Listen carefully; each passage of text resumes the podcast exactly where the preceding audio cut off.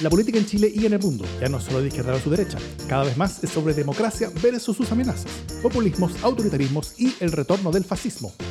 Las amenazas a la democracia crecen y tienen sus espacios y medios. La defensa, promoción y proyección de la democracia también merece los suyos. Ese es nuestro objetivo. Mi nombre es Davos Mimisa, desde Plaza Italia, y esto es Democracia en LSD. Hola, ¿cómo están?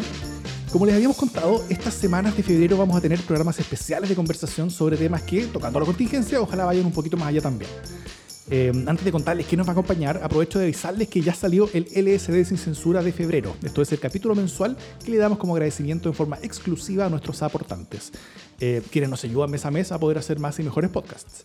Eh, lo que se dice en LSD sin censura se queda en LSD sin censura, pero a grandes rasgos analizamos las varias crisis internas de la convención, el futuro segundo piso de Boric y las vacaciones de las autoridades de gobierno, partiendo por las del presidente, entre mucho más. Eh, ¿Y cómo nos puede aportar? Fácil, ingresen a Revenue, que es la plataforma de emprendedores chilenos que usamos para esto, mediante el link que publicamos en las notas del podcast y en, eh, y en ese link tú mismo defines cuánto quieres aportar mensualmente, desde Luca para arriba. Y listo y así te unes al creciente grupo que nos está ayudando y aportando todos los meses. Así que a todos ellos y ellas, muchas, muchas gracias. Em, dicho eso, vamos con la conversación con Cristóbal Caviedes, quien es abogado de la Católica, máster en Derecho, convención en Derecho Público de la, Universidad de Chile, eh, máster en Derecho también de la University College de Londres y PhD en Derecho de la Universidad de Queens de Canadá. Él se dedica a la investigación de la organización institucional de tribunales, órganos administrativos y asambleas deliberativas, procedimiento de toma de decisiones en tribunales y el uso del sorteo para elegir a autoridades. Eh, él es académico actualmente de la Universidad Católica del Norte. ¿Cómo estás, Cristóbal? Muy bienvenido a Democracia en LSD. Muchas gracias, Daor. Eh, bueno, feliz y muy honrado estar acá. Y bueno, ojalá que tengamos una buena conversación y lo que diga sea de utilidad y no sean puras pescadas, digamos. Muy bien. Oye, eh, antes de, entrar en lo que nos convoca, yo creo que, que, no podemos, sino al menos tocar un poquito la salida de Alamán de la Cancillería, ¿no es cierto? Que es claramente la noticia de la semana. Eh, al menos hasta ahora, eh, estamos grabando el día martes 8 de febrero en la tarde. Es, es, la noticia de la semana y es como lo que ha retumbado más en todo esto. ¿Cómo, cómo ves, cómo viste todo este proceso, esta salida, esta, esta cosa que que es como el final de tres cosas, ¿no es cierto? El final de la carrera política de Alamán, por un lado, eh, el final de su gestión como, como, como canciller puntual y también eh, el, final como anticipado de, del área de política exterior y relaciones internacionales del gobierno de Piñera, de este segundo gobierno de Piñera en particular. ¿Cómo, cómo, cómo viste esto? O sea, a ver, la impresión, esto muy básico, que, que el tipo es un oportunista y un ganancioso, en definitiva. ¿no? Y además de eso, bueno, lo otro es que me parece que es de una responsabilidad máxima, sobre todo considerando que la persona está ejerciendo un cargo público, lo cual implica ciertas, digamos, ciertas obligaciones, las cuales se tienen que mm. ejercer hasta el último día, independientemente de que estemos hablando de un gobierno de salida, ¿no? Yo creo que él simplemente está aprovechando el síndrome del pato cojo, podríamos decir, del gobierno de Piñera, eh, diciendo, ah, no importa, puedo aprovechar esto último para conseguirme una pega, etcétera. Y no sé, creo que en gran medida expresan muchas de las cosas que se le critican a las élites en general y, a las élites políticas. Eh, creo que muchas veces cuando en Chile como que nos preciamos de que no tenemos eh, eh, ciertas prácticas políticas de otros países latinoamericanos, etcétera, etcétera, que nuestras élites no son corruptas, etcétera. Bueno, yo la verdad es que los casos como el de Alamán ponen en cuestión eso y creo que es vergonzoso. Y bueno, aún si no hubiese habido ninguna ilegalidad en eso, creo que también hay estándares morales que hay que seguir. Y uno de los estándares morales es que no, no puedes simplemente desaparecerte para buscar pega eh, mientras mm. estás en el cargo, ¿no? O sea, la mujer del César no solo lo tiene que ser, tiene que parecerlo nomás. Claro, porque, porque esto no es reciente, de hecho. Bueno, yo el, el, el día, eh, el, el, lunes, eh, el lunes temprano de la mañana, eh, en mi aparición eh, como entrevista, comentario en Radio Sonar, que, pueden revisar ahí en, el sitio web de Sonar o en el podcast que ellos publicaron también de esa conversa en, el podcast Sonar Informativo del día lunes. Ah, Ahí, ahí hablé todo esto, eh, hablo un poquito como de la carrera de Alaman, hablo también de, su gestión en Cancillería, como de la gestión en general de, de, Piñera, lo que queda, y ahí también menciono que esta idea como que Alaman había dejado votado el puesto no es de ahora, o sea, no, es nueva, sino que en, en, enero, por ejemplo, inicios de enero, el Clinic hizo un reportaje entero sobre eso, o sea, eh, sobre, sobre las críticas a la gestión a la, gestión ausente de Alamán, donde, hacía rato que ya no está participando en nada, básicamente, eh, y, que, y, que, tenía el cargo votado desde hace un rato. Ahora, eso es interesante considerando que siempre se decía de Alamán que desde hace mucho tiempo que quería la Cancillería, entonces básicamente es como, es, como tener una sinecura, ¿no? Como ser nombrado conservador de bienes raíces. ¿ah? Claro, querer los protocolos, el boato, los adornos. ¿ah? Claro, casi como, como, como, como ser ministro de defensa y, y, y toda esa pompa de circunstancia que viene con el cargo donde, donde, donde, tienes una, una, una como, como, como, comitiva como de milicos y, y, gente muy, muy bien, bien, bien arreglada que, eh, que, uno no, que uno no sabe qué es lo que hacen todo el día, pero lo hacen desde muy temprano y que, y que, y que llega con pompa de circunstancia a todas partes, eh, cosas para las cuales eh, ministros como Rabiné, por ejemplo, están felices con eso. Bueno, es lo más cercano que tenemos a la monarquía. es como lo más cercano que tenemos a la monarquía. Eh, lo, llenamos, eh, claro, llénelo de polvo, de boato, de brillo, etcétera, pero en la práctica que no decida demasiado. Sí. Em, bueno.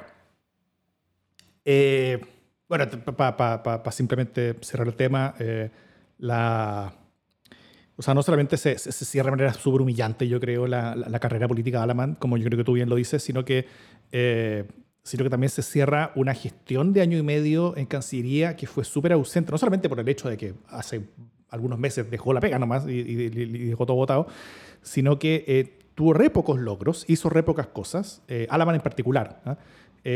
porque, los otros cancilleres como que sí hicieron cosas, fueron mm. barbaridades, pero, pero, pero, pero, hicieron cosas. Y, la, y el, y el, y el, ah, y el tal vez la, el el conteo final o el, análisis final de la, del, del, área de, de, relaciones internacionales y política exterior del gobierno de Piñera es re malo al final. O sea, eh, nos dejó peor en casi todo eh, con respecto a lo que estábamos antes en, en, standing internacional, en participación, en multilateralismo, en, en, en eh, respeto general ante el mundo, creo que estamos bastante peor que antes. O sea, tal vez no estamos siendo eh, juzgados tan activamente como antes, donde teníamos casos en La Haya por muchos años por varios países, pero, pero, pero, pero realmente cosas como, como el Pacto Migratorio Marrakech, que Chile era de los líderes internacionales eh, que, lo, que lo empujaban y que nos habría permitido ser líderes regionales con holgura en, temas migratorios, justo cuando más los necesitábamos, y esa toda esa oportunidad se pierde, eh, y, y, ahora tenemos a los alcaldes del norte,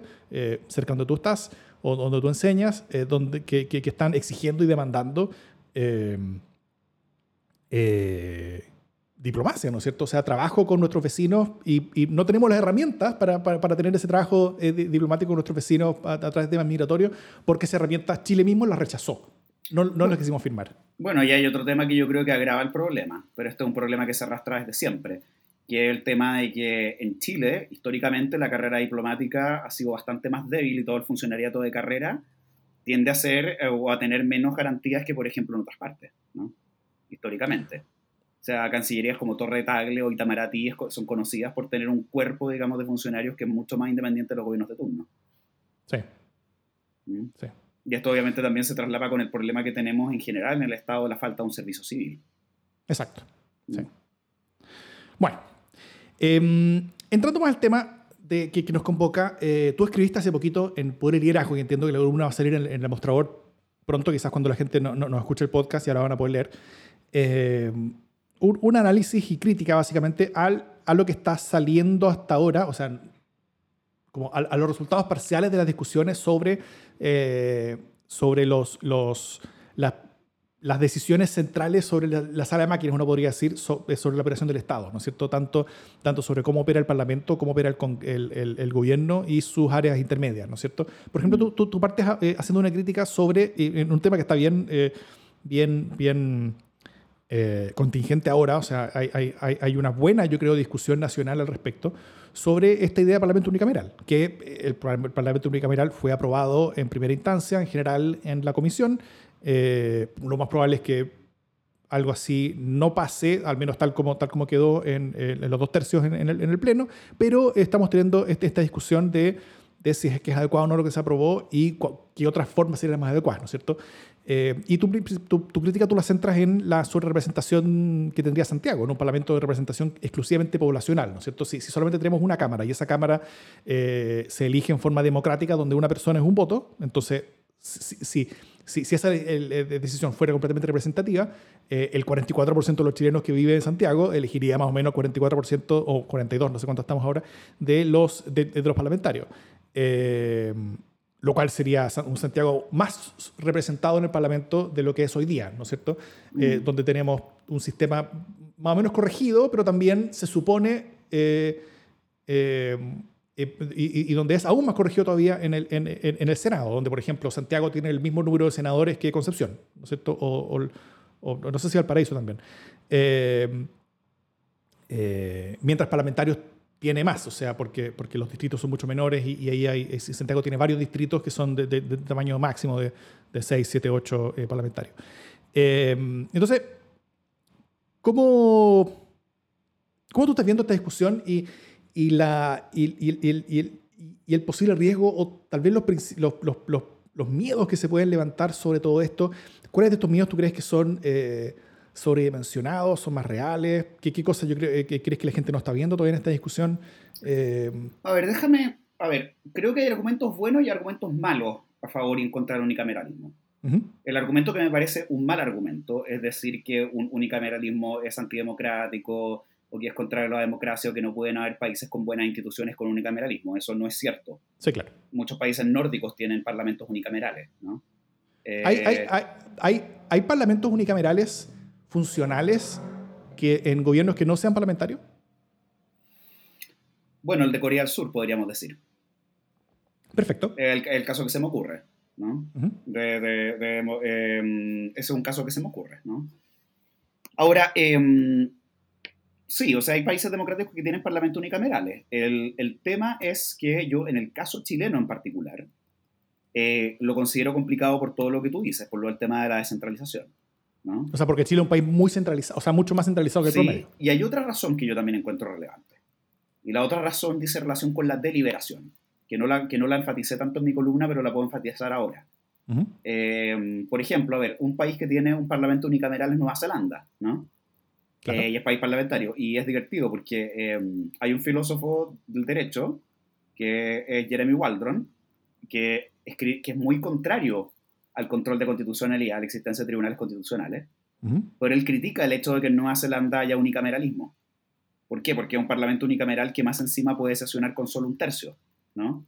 Y más encima sistema parlamentario. Entonces, ¿qué es lo que él dice? Es lo que él dice es que, bueno, los proyectos de ley al final del día vienen, vienen cocinados desde el gobierno y el parlamento funciona como un mero buzón. No hay discusión, no hay intercambio de opiniones, no hay deliberación. Mm. Creo que eh, ese es un riesgo que se podría dar, ¿no? Sobre todo si está la idea, y yo creo que está bien que esté, de poner más coordinación entre el Ejecutivo y el Legislativo. Yo creo que tiene que haber más coordinación entre Ejecutivo y Legislativo, pero tiene que haber ciertas cortapisas que aseguren un mínimo de deliberación. Y en ese sentido creo que el hecho de tener, eh, los, creo que los quórums para sesionar de esa única Cámara serían demasiado bajos para empezar a conversar. Y lo mm. segundo es que creo que la falta de una segunda Cámara eh, de algún modo incrementa el riesgo de que los proyectos de ley vengan, vengan precocinados. ¿Mm? Oye, a, ver, en, en, términos de, del unicameralismo, la idea que yo, bueno, como, como, como yo veo los, elementos que, que, hay en disputa en, este momento, eh, es que hay, hay, hay, muchos que creen que el, el Senado es un elemento conservador, ¿no es cierto? Y que, y que, las políticas públicas pueden avanzar más rápido sin un Senado. Eh, bueno, contra ejemplo, el gobierno actual, ¿no es cierto? Donde, donde, el Senado es más progresista que la Cámara de Diputados en, eh, eh, en, forma real. Por eso el, el, gobierno solía, al menos antes del, del, estallido, eh, pasar sus proyectos primero por la Cámara de Diputados porque ahí tenía más apoyo y, eh, y, después por el Senado. En particular porque la DC de, de la Cámara de Diputados era mucho más ha sido algo más conservadora al menos que la DC del Senado que, que es más progresista. Mm. Entonces, solamente ese, ese hecho ha hecho que el gobierno sí tenía eh, mayorías circunstanciales para algunas cosas en la Cámara de Diputados, en la primera mitad de su gobierno, pero no las tenía en el Senado. Eh, su, proyecto, por ejemplo, de pensiones fue muy transformado por la Cámara de Diputados, pero, pero, pero, pero pasó por la Cámara de Diputados, eh, pero por el Senado ni siquiera pasó. eh, por ejemplo. Entonces, hay, hay, hay, hay una idea que, que, puede no ser tan real. Y, y, y, también lo otro es que eh, esto es algo que, que, he escuchado a mucha gente que, conoce mucho más del tema que yo, que, dice que eliminando el Senado podemos efectivamente tener un procesamiento de leyes más cortas, pero en la decisión parlamentaria las leyes suelen mejorar en su calidad, ¿no es cierto? Que, es lo que tú estás hablando recién. Eh, y que al menos según la investigación comparada, según entiendo, eh, eh, es, es, es, así. Así que una, en una tramitación más corta, las leyes salen más rápido, pero también sale con más probabilidad de tener consecuencias imprevistas, o inexplicabilidades, o problemas, o errores, eh, y que tengan que después volver a ser discutidas al poco tiempo. Así que sumando y restando, eh, de nuevo, según esta investigación comparada que yo he escuchado, esa mejora en la velocidad total sería más o menos nula al, al, final, ¿no es cierto? Porque avanzar dos pasos rápido para tener que retroceder uno después es más o menos lo mismo que avanzar esos dos pasos más lentos. Exacto. Ahora, yo creo que el problema, eh, y, yo creo que hay un cierto convencimiento en la convención, eh, y eso me parece positivo, eh, es que lo que hay que evitar si sería mantener un bicameralismo como el que tenemos actualmente, ¿no? Que sería dos cámaras que se llaman cámara de espejo, en que básicamente ambas cámaras tienen el mismo poder y ambas tienen generación democrática. Lo cual, porque, sí. porque lo cual te genera, ¿en qué sentido? A ver, uno de una, a ver, una de las, una de las de los argumentos que se da para tener dos cámaras, es decir, un poco que la representación únicamente por elecciones puede ser insuficiente para eh, incorporar todas las perspectivas, intereses, preferencias, valores, etcétera, que pueda tener una población en, una sociedad más bien plural. ¿no? Eh, y por eso, y especialmente en entidades territoriales o en países, digamos, grandes, o también en países que se quieren descentralizar, o países que tienen pluralidad, digamos, cultural, eh, geográfica, étnica, etcétera, muchas veces ese tipo de eh, diversidades se intentan eh, expresar en, las cámaras altas, ¿no? Ahora, hay, en muchos casos se le da una cierta primacía al elemento de una persona, un voto. Y por eso en muchos países lo que hay es lo que se llama eh, un, un bicameralismo asimétrico, que también se ha propuesto en la convención, en que tú tienes básicamente dos cámaras que duran el mismo periodo, ¿no es cierto? Y que tienen generaciones distintas. Entonces, un ejemplo que a mí se me ocurre, por ejemplo, puede ser lo que pasa en Alemania, ¿no? En que el Bundestag, eh, que es la Cámara Baja, es eh, seleccionada directamente por el pueblo, mediante elecciones, ¿no es cierto? Y por el otro lado el Bundesrat, que es el, el Senado, el equivalente al Senado, en que básicamente los representantes del Bundesrat son miembros de los, eh, de los gobiernos regionales, ¿no? de los gobiernos de los estados. Que al mismo tiempo que son miembros de los gobiernos de los estados, tienen al mismo tiempo eh, membresía en este cuerpo colegiado. Mm. ¿Por qué? Porque ¿cuál es la idea aquí? La idea es que funcione como una especie como enlace, podríamos decir, entre la parte regional y la parte y, los intereses nacionales, ¿no? Pero, pero eso, eso implica no solamente que son elegidos de manera distinta, por lo tanto tienen, tienen, eh, eh, tanto composiciones como intereses diferentes, sino que también debería implicar que tienen atribuciones distintas o, o alcance de poder distinto, ¿no es cierto? Absolutamente. En muchos casos estos parlamentos funcionan netamente como revisores no como, eh, no como, no, no, son cámaras de inicio de proyectos de ley, revisan proyectos de ley.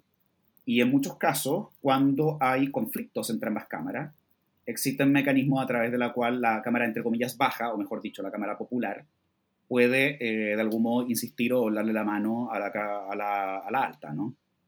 Un caso típico, claro, un caso típico, por ejemplo, es, es que eh, no se llegue a acuerdo sobre un proyecto de ley se llama comisión mixta, en comisión mixta no se llega a acuerdo, pasa un año, ¿no es cierto? Y luego de pasado un año la Cámara Baja insiste, eh, ya sea con la misma mayoría o con una mayoría superior. Perfecto. ¿Mm? Y ahí, y ahí la Cámara Alta, digamos, no, no, tendría cómo interponerse al, proyecto. No, no. O sea, eh, en muchos casos, en estos, en estos, en estos eh, bicameralismos de tipo asimétrico, ¿no es cierto? lo único en lo cual ambas cámaras tienen igual poder, usualmente es en las reformas constitucionales, pero no en la tramitación de otros proyectos de ley. Perfecto. También la, propuesta hasta ahora está incorporando, o sea, la, discusión parcial en la convención, eh, a, nivel de propuestas en general en comisiones, está incorporando ahora un sistema electoral, ¿no? Eh, con una redacción sobre la construcción de distritos, incluso, que le, daría, esto tampoco yo lo, sabía, que, le daría mayorías eh, o sea, que le daría a mayorías contingentes en, el Congreso el poder de redibujar los distritos. Sí, porque Claro, o sea, básicamente creo que, a ver, yo, yo no creo que haya mala intención ahí, yo creo que simplemente eh, es porque el tema no se ha eh, digerido lo suficiente. Pero básicamente toda esa legislación electoral hay una remisión al legislador, se ponen ciertos criterios, pero hay remisión al legislador. Yo creo que, que en temas electorales, por lo general, hay que tener cuidado con las remisiones al legislador. O sea, si es que, a ver, yo soy súper contrario en general a las leyes de quórum de más allá de mayoría, ¿no? O de más allá de mayoría absoluta soy, soy contrario a eso por razones democráticas. Pero si es que hay un área en el cual yo podría o estoy dispuesto a cambiar esa opinión es en temas electorales y por razones obvias, para evitar que dependa de las mayorías de turno el redibuje de los distritos electorales y que sean al final del día los propios políticos los que eh, pongan distritos electorales que no tienen nada que ver realmente eh, con la distribución poblacional o con criterios, digamos, eh, territorios, sino que tengamos distritos de forma ameba, de forma de lagartija, de forma... Claro. El, el gerrymandering norteamericano, digamos. Claro, ese, ese, ejemplo tú lo pones en la columna y, bueno, ahí, es, un ejemplo que yo conozco bastante bien, donde en Estados Unidos, como, como ya señalas, que es un desastre eso.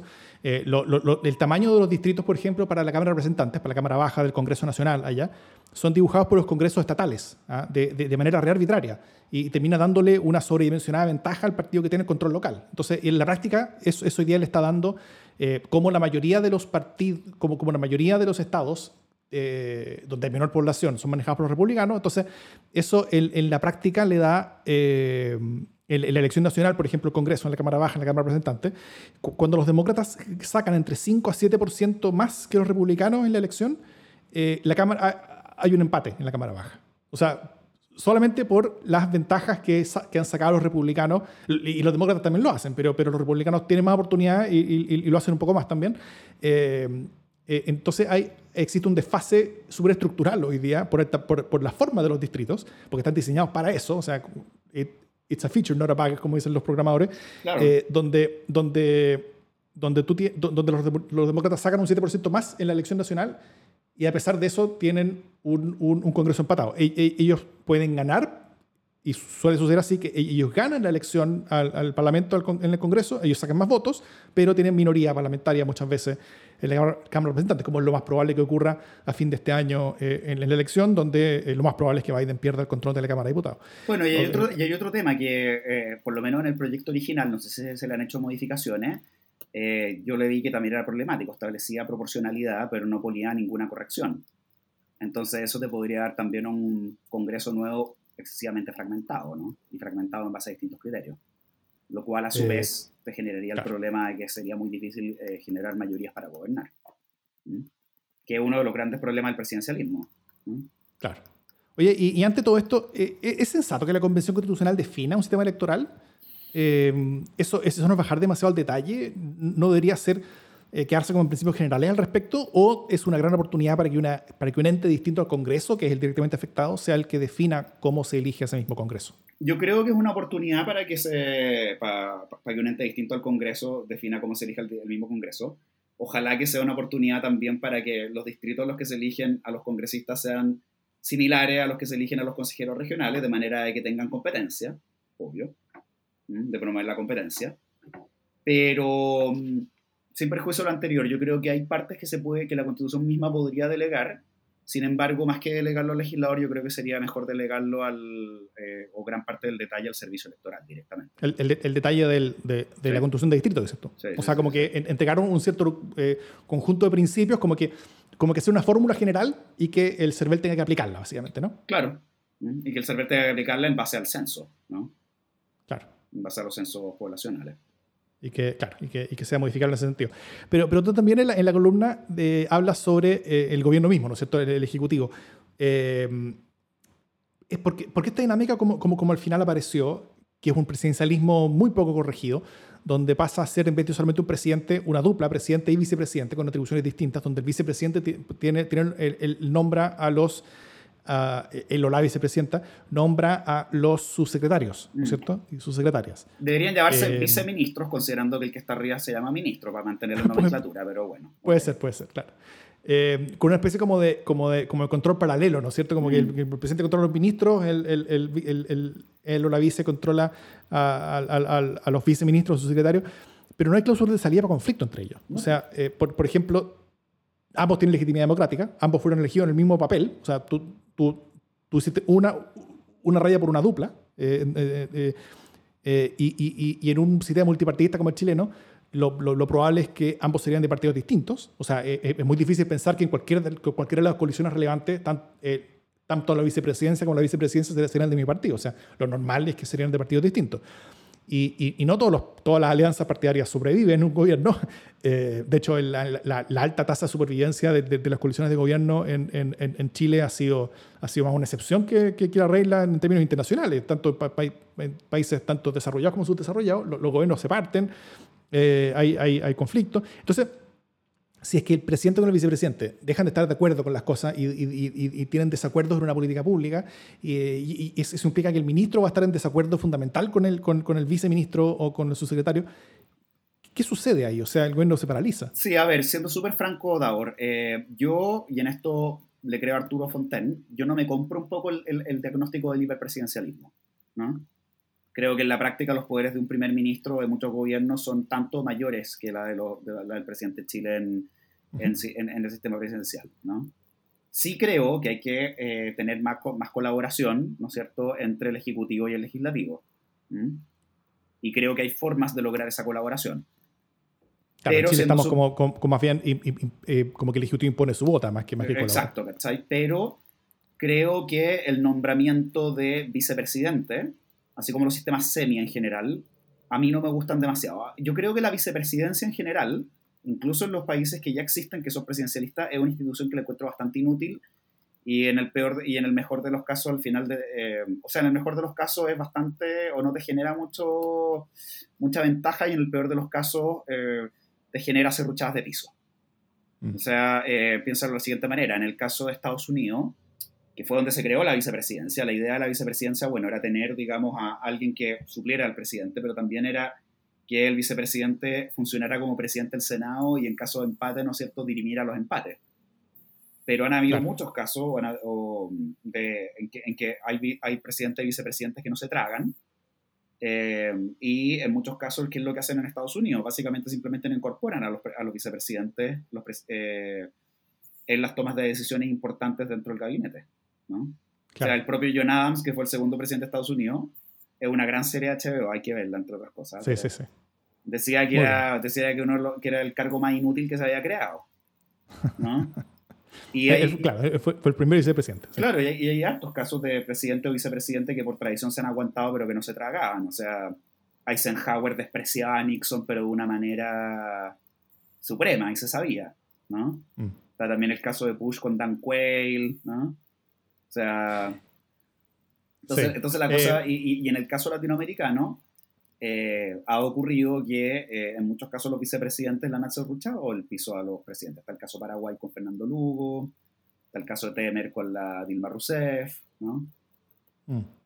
Hay, hay em, siempre cuando, cuando uno habla de, de, las referencias, por ejemplo, a Estados Unidos, las cosas que inventa Estados Unidos, hay que, hay que tomar en cuenta que ellos fueron los primeros en inventar muchas de estas cosas, en el sentido de que, de que es un sistema muy, muy viejo, o sea, es un sistema de fines del siglo XVIII, eh, donde la expectativa de vida eran 35, 40 años, eh, y, donde los presidentes tenían 60 años, ¿cachai? Entonces estaban como 20 años alejados de la, de, la, expectativa de vida promedio, entonces ahí efectivamente el tener el reemplazo ya elegido era, era, era, era como una una seguridad eh, necesaria, ¿no es cierto?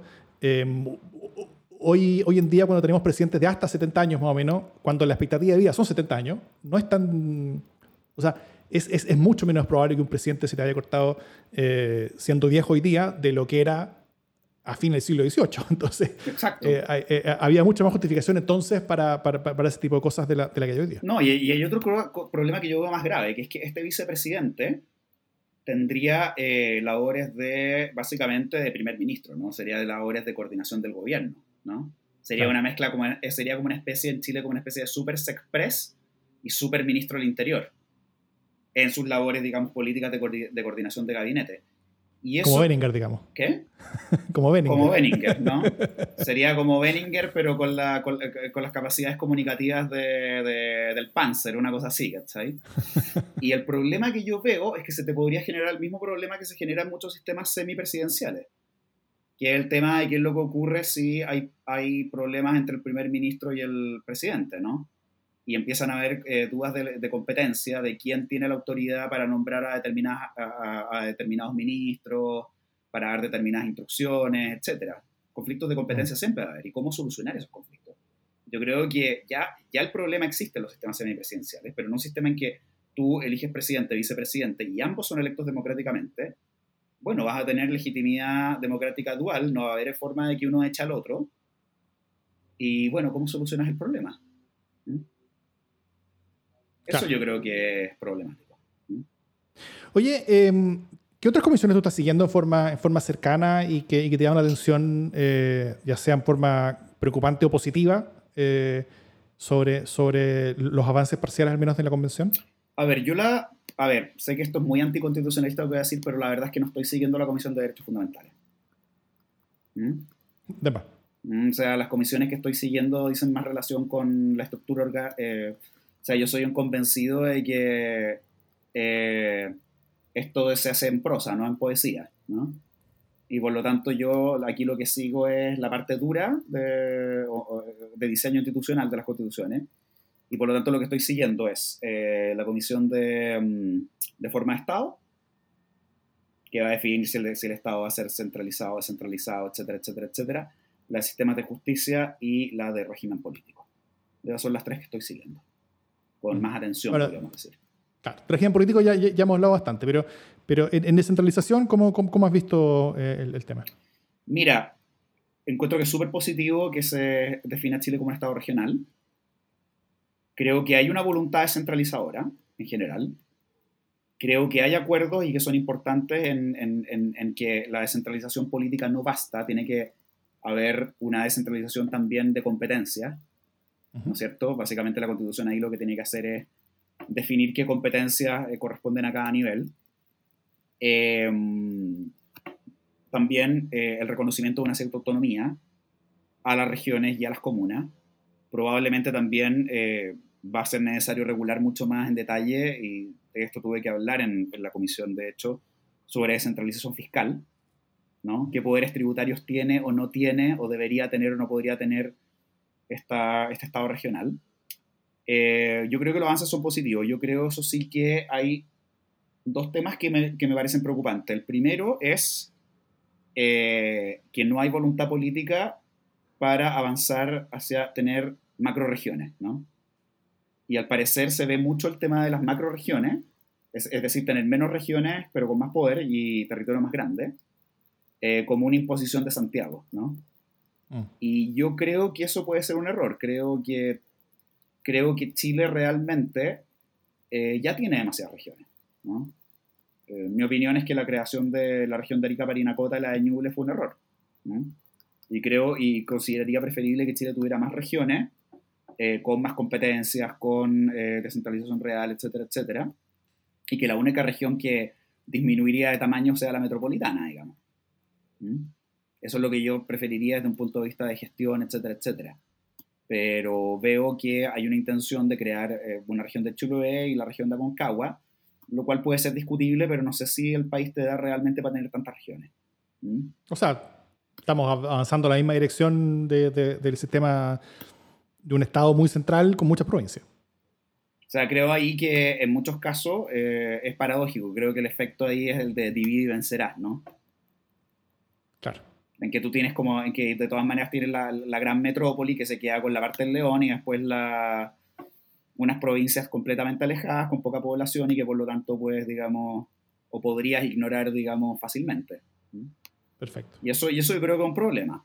Ahora, la parte que sí me parece eh, positiva es eh, que sí hay una voluntad de entregar ciertas competencias al, al, nivel, al nivel regional, sí hay, por ejemplo, voluntad también de cortarle de algún modo los poderes a la subdere y los poderes del gobierno central de asignación de recursos, ¿no?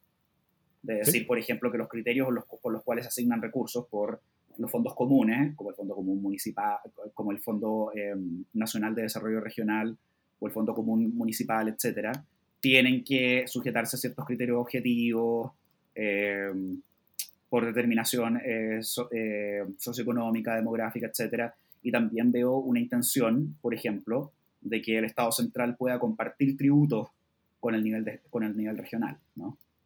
Entonces, por ejemplo, que eh, ciertos ciertos impuestos, ¿no es cierto?, que eh, se recaudan a nivel central, una proporción mayor de ellos vaya y se quede en las regiones, ¿no? Sobre todo son impuestos que eh, se refieren a actividades eh, que generan externalidades negativas o explotación de recursos naturales, etcétera, etcétera. Eso yo lo encuentro que es bien positivo. Creo que la parte que es súper complicada en los procesos de, descentralización, y ahí yo veo una pelea en la convención, es si la Porque, a ver, el tema es que el Estado ya es centralizado, ¿no? Si queremos que el Estado se descentralice, lo que va a ocurrir es que eh, el Estado central va a tener que entregar competencias, más allá de lo que diga el papel, ¿no es cierto?, a el gobierno regional, eh, a los gobiernos regionales y a las municipalidades para que las asuman, ¿no? Y ahí hay todo un interregno que es difícil porque pasa que un... Porque claro, lo que se aprobó ahora es que las propias regiones dicten estatutos, ¿no? Un poco como la española, que fue un proceso de centralización que fue presionado por abajo y que se dio arriba, ¿no? pero España era un Estado súper centralizado y fueron las propias eh, comunidades autónomas las que crearon, ¿no es cierto?, a través de su estatuto de autonomía, eh, estos gobiernos eh, de tipo más regional y se, atribuyeron competencias en forma progresiva y tuvieron que negociar, digamos, con el Estado central la entrega, etcétera, etcétera, etcétera, ¿no? yo creo que por cómo está hecho el Estado de Chile eso puede ser un poco complicado. También hay otro tema que yo creo que es complicado, que es el tema de que de acuerdo a algunas de las propuestas, em, las regiones podrían dictar eh, leyes, ¿no? Claro. Que tenían, tendrían el mismo, esto es un tema bien técnico, pero para decirte lo como simple, tendrían la misma jerarquía normativa, el rango normativo que las leyes dictadas por el Congreso Nacional, ¿no? Mm.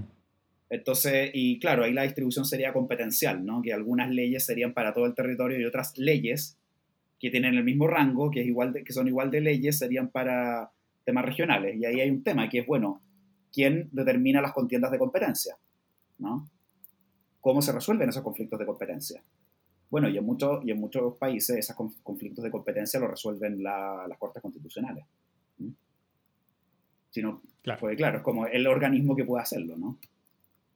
Vamos a, ir a eso también eh, al tiro. ¿Cómo has visto tú en general el, trabajo de la, de, la, de la Comisión de Justicia mejor? A ver, hay algunas propuestas que sí me encendieron las alarmas, pero hasta ahora no han pasado. Que fue esa idea de eh, limitar el periodo de, la Suprema con reelección. A ver, limitar el término de los jueces, 15 años, 9 años, 10 años, en sí no me parece una mala idea de por sí. El problema es cuando tú lo, limitas y además estableces que esos jueces se pueden reelegir, ¿no? Y más aún si tú estás dando una, eh, una explicación como la que dio en forma desafortunada, a mi juicio, el vicepresidente Domínguez, no, no creo que con mala intención, no, no lo asumo para nada, diciendo que era para poder evaluar la pega de los jueces. ¿no? Claro. Claro, y la pregunta es quién evalúa la pega de los jueces, porque son los, los, políticos los que evalúan la pega de los jueces, o sorpresa, la independencia judicial se da por el, por el traste, ¿no? Em, yo creo que esa, eso, qué bueno que no pasó, esa propuesta hasta ahora. A, ver, lo que sé es que hay un tema que yo creo que es positivo de la Comisión de Sistema de Justicia, que es que ellos están súper, a mi juicio, eh, dedicados, por lo menos de las últimas propuestas sistematizadas que vi, de las aprobadas en eh, general, puede que se aprueben más y hay cosas que no me entere, porque más encima yo no pesco tanto las redes sociales, entonces puede que me entere con algo de fase. Eh, no me arrepiento de eso, el recurso escaso es la atención, no la información. Eh, Em, yo lo que veo en la comisión es una, eh, y, me parece positivo, es una intención fuerte de asegurar no solamente la independencia externa de los jueces, sino que la independencia interna de los jueces. ¿A qué me refiero con esto? Es obvio que hay que asegurar la independencia de los jueces em, respecto de otros órganos del Estado, ¿no? del Ejecutivo, el Legislativo, etc. Pero un aspecto que se le critica mucho a Chile y que no había sido eh, tomado tan en cuenta es que en Chile eh, existe lo que se llama la carrera judicial. Y por lo tanto lo que ocurre es que los jueces, los nombramientos, eh, el destino laboral de los jueces depende de otros jueces, que son sus superiores, ¿no? Claro. Acá tienes jueces que son, jueces, que son jefes de otros jueces. Y eso, y eso construye un cuerpo que está aislado de la sociedad al final. Aislado de la sociedad y no solamente eso, sino que además también hay un problema de independencia porque los jueces que están arriba tienen mecanismos para presionar por cómo fallan los jueces que están abajo. En otros países, ¿qué es lo que ocurre? hay una pirámide judicial, pero esa pirámide es solamente funcional. Entonces, para, poner, para, decírtelo de otra manera, el juez de letras de, qué sé yo, Papudo, ¿no es cierto? o de la Ligua, mejor dicho, es tan juez de la República como lo es un ministro de la Corte de Apelaciones de Valparaíso. ¿no? Y tienen el mismo estatus. ¿no? no, ninguno tiene un rango superior a otro. No es que uno sea marqués y el otro sea duque, ¿no? Eh, por decirlo de otra manera. tienen el mismo estatus. Lo que pasa es que se diferencian netamente por sus funciones. Uno tiene que revisar al otro y punto. ¿no? Mm. Pero no es un jefe del otro. Y eso me parece que es súper importante y veo una, una, veo una, digamos, em, una intención de avanzar hacia allá. Y en ese sentido aplanar la carrera judicial. Y me parece bien que así sea. ¿no? Aplanar jerárquicamente. Eh, aplanar jerárquicamente y que no se entienda que ciertos jueces son jefes de otros. El problema, eh, y en principio tampoco me parece mala la idea de tener un Consejo de la Judicatura, o Consejo de la Magistratura, o Consejo Nacional de la Justicia. De hecho, estaba escribiendo sobre eso ahora. El problema es cuando ese Consejo de la Judicatura... Eh, depende del legislativo. Depende, o mejor, claro, o tiene representación... O, el gobierno. O el gobierno, ¿no es cierto? Que, que, es lo que pasa en muchos países latinoamericanos. Y a veces se critica incluso lo que pasa en Francia, ¿no? Eh, ¿Por qué? Porque eso al final lo que te crea es que tienes el mismo problema de falta de independencia, pero más encima de un cuerpo que, entre comillas, está eh, dependiendo del Ejecutivo, ¿no? O de los poderes políticos. Y este problema se agrava si ese Consejo de la Magistratura, además de nombrar y remover jueces, administra sus presupuestos y administra los recursos del, de, los tribunales, ¿no? Ahí yo, yo soy de la idea, eh, pero esta, esta es mi impresión, ¿no? hay que separar lo que es el nombramiento y remoción de los jueces por una parte, de lo que es la administración de los recursos por el otro. ¿no? El nombramiento y remoción, y esto me parece que sí eh, la comisión lo entiende, tiene que ser solo por causas legales, solo por causas claramente establecidas en la ley y siguiendo las, eh, el debido proceso. Si a un juez se le acusa de cometer un delito, etcétera, que implique, ¿no es cierto?, eh, la remoción del cargo. E, y eso se lo daría ese consejo a la magistratura. Lo que no le daría ese consejo a la magistratura es la facultad de administrar los recursos de todos los tribunales y, eh, y, digamos, poderes de, de, dirección respecto del resto de, respecto del resto del personal judicial, ¿no? En eso yo creo que debería existir eh, un organismo como la, como, como, la Corporación de Administrativa del Poder Judicial que ya existe, ¿no? O un organismo que sea algo así como Em, que en Estados Unidos hay organismos parecidos y en Gran Bretaña también hay organismos parecidos. Em, eh, un una especie como de servicio judicial, podríamos decir, o servicio del personal judicial, que tenga una especie de directorio y que ese directorio esté compuesto por jueces de eh, todos los estamentos, ¿no? Por jueces de letras, por ministros de corte, por de la Corte Suprema, etcétera, ¿no? Y que sea ese servicio el que se dedique a la administración de personal, etcétera, etcétera, etcétera. ¿Mm? como un servicio civil, pero, pero, pero, pero, pero, para el Poder Judicial. Sí, no sé si me doy a entender bien, pero eso, eso lo... Bueno, a ver, a mí, no me, a mí no me gusta la palabra Poder Judicial, justamente por las razones que te digo. Me gusta hablar de tribunales de justicia, la idea de sistemas de mm. Ok, no, no me desagrada, pero justamente la idea de Poder Judicial es tener esta idea como de cuerpo burocrático, digamos, en que uno son jefes de otro, ¿no? Claro. Y eso, lo, y eso me parece que, que está bien como que alguien en particular o un órgano puntual en particular detenta ese poder. En Chile sería la Corte Suprema. Claro, que, tiene, que habla de que, tiene, la, eh, tiene poder hacia abajo. La superintendencia directiva, correccional y económica. ¿Sabes? que algo que en verdad creo que no debería tener. Creo que eso, eh, creo que esos poderes hay que separarlos en órganos distintos. ¿Mm? Oye, eh, hablando un poco más en general, ¿cómo tú estás viendo el trabajo de esta de la creación de esta llamada sala de máquinas de la, de la de la Constitución eh, en la Convención. Porque, más allá de que uno puede estar en acuerdo o en desacuerdo con algunas cosas, eh, no sé si ves que las propuestas que, que todavía están trabajando, por supuesto, eh, que se están siguiendo con una lógica clara, ¿no es cierto? Porque por un lado, al menos yo siento que falta coordinación entre los movimientos políticos, mucha coordinación, eh, sumado a que el diseño el reglamento de, cómo las propuestas son votadas, hace que las propuestas que logran los votos de mayoría en simple en comisiones eh, sean casi como arbitrarias. O sea, cuál logra mayoría, eh, como, que, como que no hay mucho diseño al respecto, como que cada, como que, como, que cada movimiento tiene, tiene, lo suyo, y que eh, y, que eso genera que al final la, la, la, interrelación entre las propuestas, y más aún entre las comisiones, no tiene mucha lógica, ¿no es cierto? Creo que no, eh, creo que no, y creo, y creo, que es creo que es preocupante considerando el poco tiempo que tenemos. Mm. creo también que, o sea, a ver, creo también que hay de ciertos sectores o entre ciertos sectores pocas intenciones colaborativas, ¿no es cierto?, de los extremos de la convención, lo cual me parece contraproducente considerando que a veces, porque incluso en las propuestas tú ves que estos debates no son como izquierda-derecha, ¿no? O sea, hay izquierdistas presidencialistas, izquierdistas parlamentaristas, derechistas parlamentaristas, derechistas presidencialistas y otros semi, ¿no? Y eso me parece, y esa como falta de coordinación y falta de intención de llegar a acuerdos al respecto me parece un poco preocupante. Claro. Oye, como, como, como, último tema, eh, el tiempo ya se nos va, eh, uno de los temas principales de investigación, donde tú le pusiste harto, énfasis en el, estudio de, tu doctorado en particular, es el funcionamiento de los tribunales constitucionales, o sea, en particular en Chile, pero también a nivel comparado. Eh, parte de lo que tú recomiendas, por ejemplo, y, y ahí se me, si me equivoco, es, es, para arreglar los problemas que tenemos en Chile con el TC, es que algunas introducciones más complicadas, como el control previo de leyes, ¿no es cierto?, pasa a ser supramayoritario, ¿no es cierto?, donde, donde y, cosa de que sea solamente un órgano técnico eh, y que las mayorías políticas contingentes dentro del TC no sean suficientes como para modificar el proceso legal chileno. Sí, no, o sea, a ver, yo estoy, en contra del control, eh, yo, estoy en contra del control previo.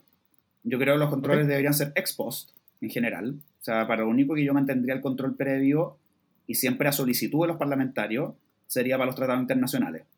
Y eso por una razón muy sencilla, porque cuando ya el tratado está aprobado, ya tienes al Estado de Chile con obligaciones internacionales y por lo tanto hacer el control después es complicado.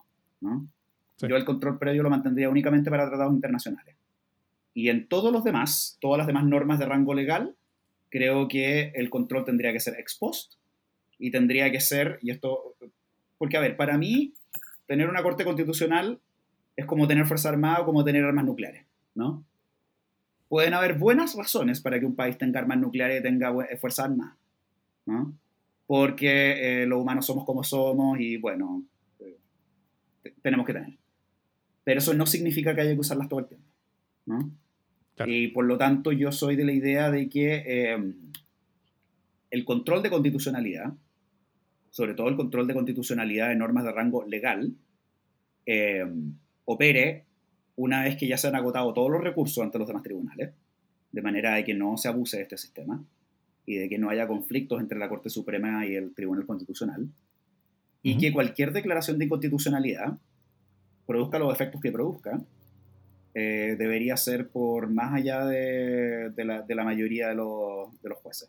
¿Mm? O sea, yo mi tesis la, la enfoqué sobre este último tema, sobre el tema de la regla de voto al interior de los tribunales constitucionales, ¿no? Porque claro, eh, el tema es que, a ver, en muchos países se, se, cuestiona el tema de si deberían existir tribunales constitucionales. ¿Por qué? Porque por un lado se dice, eh, bueno, si tenemos un tribunal que controla las leyes dictadas por el Parlamento, básicamente esto es antidemocrático, ¿no es cierto? Tenemos un grupo de jueces que te puede anular una ley eh, democráticamente aprobada por un Parlamento. Y estas leyes muchas veces tratan temas que son súper complejos. Aborto, eutanasia, eh, despenalización o penalización de las drogas, penalización o despenalización del trabajo sexual eh, y de la pornografía, eh, formas de entrega de derechos sociales, etcétera, etcétera, etcétera y demás. Y por el otro lado, hay gente que dice, no, tienen que existir los tribunales constitucionales porque es la única manera de asegurar de que haya algo de respeto por los derechos de, todos, y sobre todo de las minorías más vulnerables. ¿Mm? Mm. Pero ocurre que lo que es interesante es que muchos de estos tribunales, y el caso paradigmático aquí en la Corte Suprema Norteamericana, que para mi juicio es un mal modelo, ¿no? Sí. Eh, toman decisiones, o sea, claro, tienes nueve jueces y bastan cinco de los nueve para poder echar abajo una ley, ¿no? Yo creo que no, que debería ser más allá de, la mayoría de los jueces, ¿no? No estoy a favor de unanimidad, estoy a favor más bien de algo entre medio. Eh, pero creo que debería ser más allá de la mayoría de los jueces. Y esto porque tiene que haber una especie de presunción de constitucionalidad.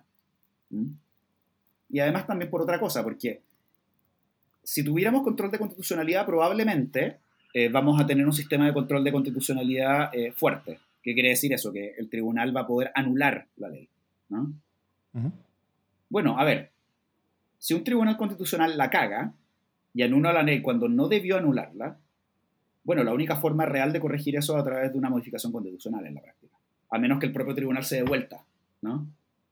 Claro. En cambio, si un tribunal constitucional simplemente eh, deja pasar una ley y comete un error del tipo, ok, se me pasó una inconstitucionalidad pero, y se aprobó, bueno, esto se puede corregir después, se puede corregir con otra ley, ¿no? Mm. Entonces me parece que el costo de error de un tipo es mucho mayor que el otro. Tampoco hay que exagerar el argumento, ¿no? Tiene que haber posibilidad de que el tribunal pueda eh, declarar inconstitucionalidades, ¿no? Pero no creo que deba ser por, por, por la mayoría. Claro, y eso, y, y, el, y, el, y, el, tener supermayorías, como votos por dos tercios algo así, eso, eso también eh, desconecta esas decisiones de la contingencia política, ¿no es cierto? Porque, porque un tribunal constitucional va a tener mayorías contingentes, eh, como no estuvo ahora con, con, Piñera, como no estuvo antes con, con, eh, con todos los gobiernos anteriores, va, va, a tener mayorías contingentes hacia uno hacia otro lado, pero, pero dos tercios hacia uno o hacia otro lado en particular es mucho más difícil que los tenga. Entonces, para, para, que, para que el Tribunal Constitucional deshaga algo, eh, o, intervenga el proceso democrático, básicamente, de, de, un país, tendría que tener muy buenas razones y esas razones tendrían que eh, traspasar las líneas políticas. que ese es el tema, o sea, para mí el test de que algo es realmente inconstitucional, el test es cuando gente que piensa distinto y que tiene ideologías políticas distintas y que tiene convicciones morales distintas están de acuerdo en que la cuestión es inconstitucional, ¿no? Y asumiendo además que son expertos, asumiendo además que estudiaron derecho, asumiendo además que se prepararon, etcétera. Si ambos llegan a la conclusión de que esto es evidentemente inconstitucional, eso quiere decir que sí. O sea, para mí yo creo que los números tienen un cierto valor epistémico, podríamos decir, bajo ciertas condiciones. No, no, en todas las mm. circunstancias, pero en, ciertas condiciones, ¿no? Entre expertos, y ese, y ese sería una, ¿no? Sería un poco el argumento de 9 de cada 10 odontólogos prefieren Colgate. Eh, va un poco por ahí, ¿no? Claro, eh, eh, Colgate en la Constitución. Oye, pero, pero en, la convención ahora parece que el TC está más o menos muerto. O sea, yo, yo, yo, yo, yo diría entre, lo que estoy viendo, eh, entre las opiniones, entre lo que mismo TC como que está como, como entregado ya casi a su, a su, a su posible disolución. Eh, ¿Qué van a hacer con ese precioso edificio en huérfano? No tengo idea. Quizá, quizá el nuevo Consejo Nacional de la Magistratura, algo así, porque... ¿ah? ¿Cómo, cómo, cómo ves que se está dando esa discusión en la convención, que me imagino que está siguiendo bien, bien cerca? Eh, ¿Vamos a tener algo así como un tribunal constitucional dentro de la Corte Suprema, dentro de alguna otra cosa? ¿Inventarán otra cosa? Eh, ¿Agarrar lo mismo y le, le bajarán atribuciones? Sí, a ver, eh, em, deja de ponértelo de la siguiente manera, y de hecho probablemente voy a escribir algo al respecto, de ahí que me pesquen en otra cosa, pero em, a ver, en principio no considero malo, o no, o no necesariamente es malo, que sea la propia Corte Suprema la que tenga esas facultades.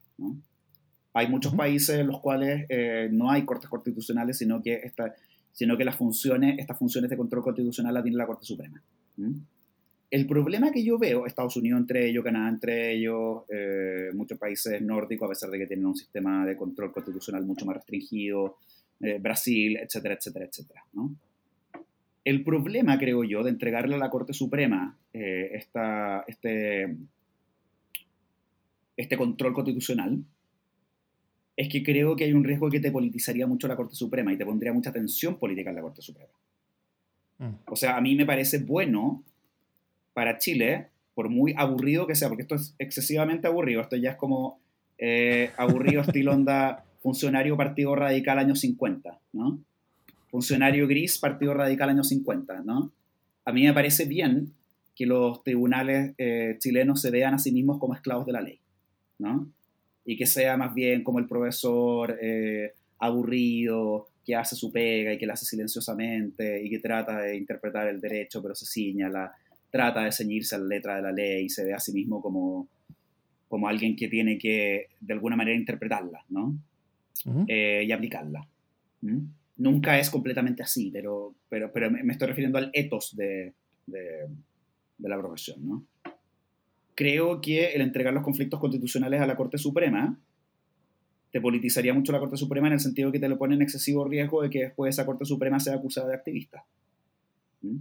Mm. Y que sea acusada de activista por lado y lado. Cuando, cuando, cuando esa Corte Suprema de un fallo que a la derecha no le gusta, la va a acusar de activista. Cuando de un fallo que a la izquierda no le gusta, la va a acusar de activista.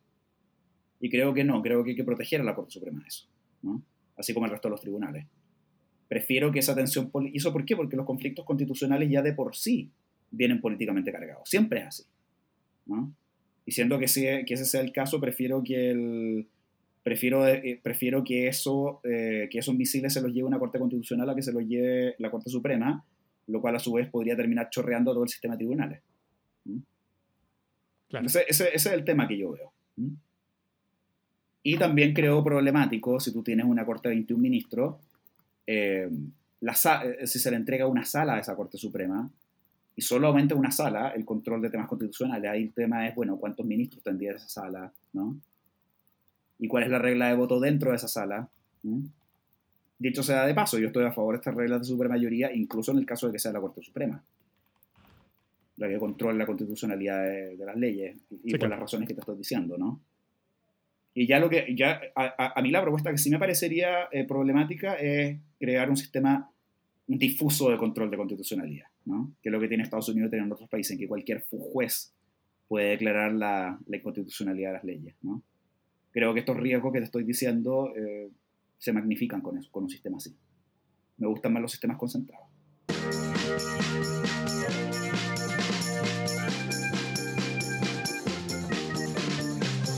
Las buenas noticias. ¿Qué buena noticia tienes, Cristóbal Caviedes? Bueno, quizás relacionado con lo mismo que estamos hablando, eh, la consagración de Chile como un Estado regional, eh, intercultural y plurinacional. Nuevamente van a haber un montón de baches y de problemas respecto de cómo se va a aplicar la descentralización, pero ya está bueno ya hay que sigamos pensando que Santiago es Chile y no, pesque, y, no pesquemos las regiones y sigamos con esta ficción, ¿no es cierto?, un Estado-nación eh, único y monocultural que, que jamás existió. Creo que hay que reconocer la diversidad eh, demográfica, cultural y territorial de Chile y me parece bien que así sea. ¿no? Muy bien. Bueno, mi buena noticia, creo que se están dando buenas cosas en, la, en, en, en las discusiones y reuniones asociadas a las Olimpiadas, a esta reunión extrañísima en, la, una mesa larguísima que tuvieron Putin y, Mac, y, el presidente Macron de Francia. Hay, hay, hay ciertas eh, señales de que hay una, un, inicio de desescalamiento en, los, en esa... Eh, eh, leviatán ruso que está amenazando a la, a la pobre nación ucraniana. Eh, que de hecho es, el país más grande territorialmente de Europa. Eh, y, y, con eso estamos un poquito más lejos de una, de, una situación que podía haberse agravado y podía ser bien complicada. En, lo, en, en, la cosa más peligrosa que yo creo que hemos visto hasta ahora de esta lucha que ya no es lucha entre civilizaciones, ¿no es cierto? Era, era, era entre como modelos, el modelo como capitalista versus el comunista en la Guerra Fría. Después hablamos un poquito de esta, de esta guerra entre civilizaciones a, los Huntington después de, la torre, después de las Torres Gemelas. Y hoy está esta como disputa entre autoritarismo versus democracia. Eh, donde, bueno, este podcast, por supuesto, está claramente banderado con uno de esos dos sectores y, eh, uno de esos dos, y ese sector era el que estaba en peligro de ser invadido por un país que no quiere ver una democracia eh, en, tan cerca de, Rusia y en, un país tan relevante culturalmente para ellos y en un país tan importante que fue parte de, como de su órbita y de su, de, su propia nación cuando era, cuando era el imperio ruso o, el imperio soviético después. Eh, así que nada, ese, esa, ese pequeño desescalamiento creo que es una buena noticia y si es que cuando ustedes están escuchando este podcast eh, hayan tanques cruzando la frontera, por favor discúlpenme, pero en este momento se ve una buena noticia. Eh, eso no quiere decir que después sea terrible. Ahora, hay un tema que los europeos alguna vez se van a tener que poner las pilas, ¿ah? que es que, eh, y en esto las críticas se le han hecho otras veces, hace rato que los europeos están parasitando su seguridad colectiva a Estados Unidos.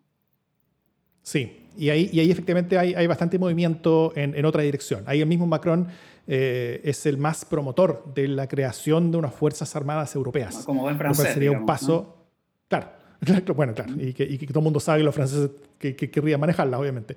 Eh, ahí, ahí, eh, es, es, un paso que probablemente sí se va a dar, sobre todo porque post-Trump Estados Unidos, la influencia que tiene y el rol que tiene no es tan no es tan, tan, tan potente en Europa y, y efectivamente Europa ya no se siente segura eh, eh, depositando su propia seguridad en la mano de Estados Unidos, sabiendo que o Trump puede volver o alguien parecido a él puede llegar tarde o temprano al gobierno nuevamente y nuevamente pueden quedar en pelota como quedaron los cuatro años. Estados Unidos, por razones eh, geopolíticas lógicas, va a tener que hacer, ya lo hizo, lo trató de hacer con Obama, el, pivote Asia, ¿no?